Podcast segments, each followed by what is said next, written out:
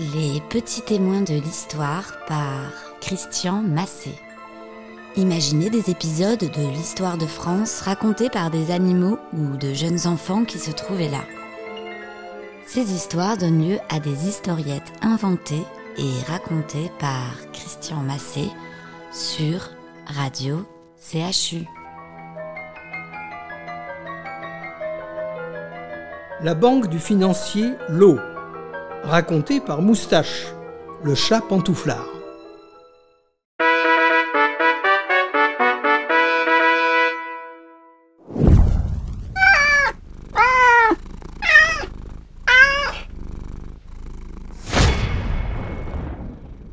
Mais c'est l'enfer. Quelle agitation. Le bruit dans cette rue est insupportable. Moi, j'adore me coller derrière les rideaux et épier tout ce qui se passe. Ou même, les beaux jours, me prélasser au soleil sur l'appui de la fenêtre de la jolie maison que possède mon maître, rue Quincampoix, à Paris. On me nomme Moustache, du fait des longues vibrisses qui dépassent chaque côté de mon fin museau de chat. Je suis ce que vous appelleriez pantouflard. J'adore le calme, la douceur d'être et les bons petits plats que me fait ma patronne.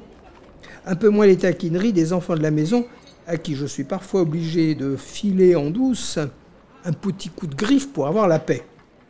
Mais alors, depuis que la banque L'eau est venue s'installer ici, c'est un bruit fait de cris et d'interpellations. Lorsque notre roi Louis XIV est mort en 1715, les finances de la France étaient au plus bas. Il faut dire que la France a vécu au-dessus de ses moyens.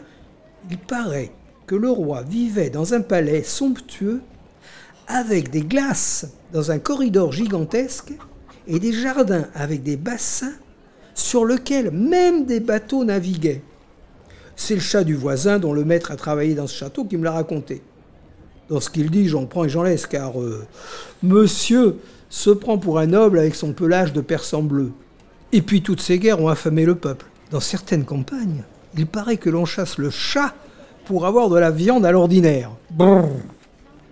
Alors, le régent Philippe d'Orléans, qui dirige la France, en attendant que notre jeune dauphin, le futur Louis XV, puisse régner, est aux abois pour enflouer les finances. Son ministre, l'abbé Dubois, un drôle de religieux qui, entre autres, lui organise des petits dîners coquins, lui a présenté le banquier écossais John Law. Celui-ci a eu l'idée de substituer à la monnaie sonnante et trébuchante, comme l'on dit, du papier-monnaie plus facile à transporter. Il crée de plus une société par action promettant des gains substantiels à ses actionnaires. Très vite, la banque L'eau et sa société grandit. Elle absorbe notamment des compagnies coloniales commerçant avec les Indes, le Nouveau Monde, le Sénégal et en crée des nouvelles.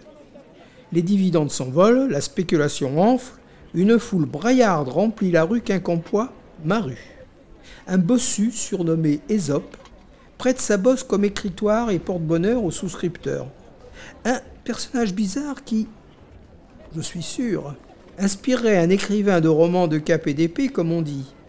Merci, monseigneur, merci. Touchez ma basse. Doucement, ce soir, j'ai mes douleurs.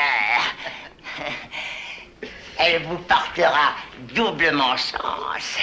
Cela devient invivable pour moi. Plus de sieste, plus de bains de soleil sur les rebords des fenêtres. Les cris, les interpellations fusent. Tous les marchands, les parasites, les coupes-bourses profitant de la foule, surviennent. C'est une gigantesque foire. Des gens s'endettent pour acheter des actions. En 1720, Lowe est nommé contrôleur général des finances. Afin de privilégier le papier-monnaie, Lowe limite la possession de métal monétaire dans la population.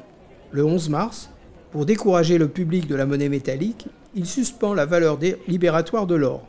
Des bruits courent sur le manque de métal, garantissant les billets. Certains grands, comme le prince de Conti ou le duc de Bourbon, viennent en personne retirer de l'or au siège de la banque. L'affolement se propage. Le cours des actions dégringole sans que l'eau parvienne à le contrôler. Le 17 juillet, 17 morts sont ramassés suite aux émeutes dans ma rue. Là, sous mon balcon préféré. La banqueroute est obligatoire. Le 10 octobre, on annonce la suspension des billets de banque à partir du 1er novembre. Le système de l'eau n'est plus. L'eau lui-même, qui a démissionné du contrôle général, s'enfuit de Paris le 14 décembre avant de s'exiler à Venise. Ceux qui ont réussi à revendre à temps en tirent des bénéfices somptueux, mais de nombreuses personnes furent ruinées. la population française garda très longtemps une méfiance très grande pour le papier-monnaie. Moi, personnellement, j'aime bien le bruit des pièces dans la bourse de mon maître. Ça m'amuse. Quoique, un billet froissé roulé en boule me fait un jouet folâtre, mais il paraît qu'il ne faut pas jouer avec l'argent. Enfin, ruiné ou cousu d'or, les olibrius sont décampés. Ma rue est de revenu le coin calme que j'aime. Entre nous, je crois que mon maître a eu de bons tuyaux, car j'ai vu ce matin peintre, tapissier et menuisier entrer dans la maison pour y faire des travaux d'amélioration. Madame, elle, a de nouvelles robes qui ne doivent pas sortir d'une modiste ordinaire.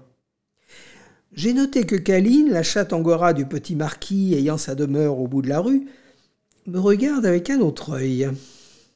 Je vais la laisser venir. Mon père, qui était un matou séducteur, m'a toujours dit qu'il fallait se faire prier. Ça me va, car vous l'avez compris, je n'ai rien d'un aventurier gonflé d'audace.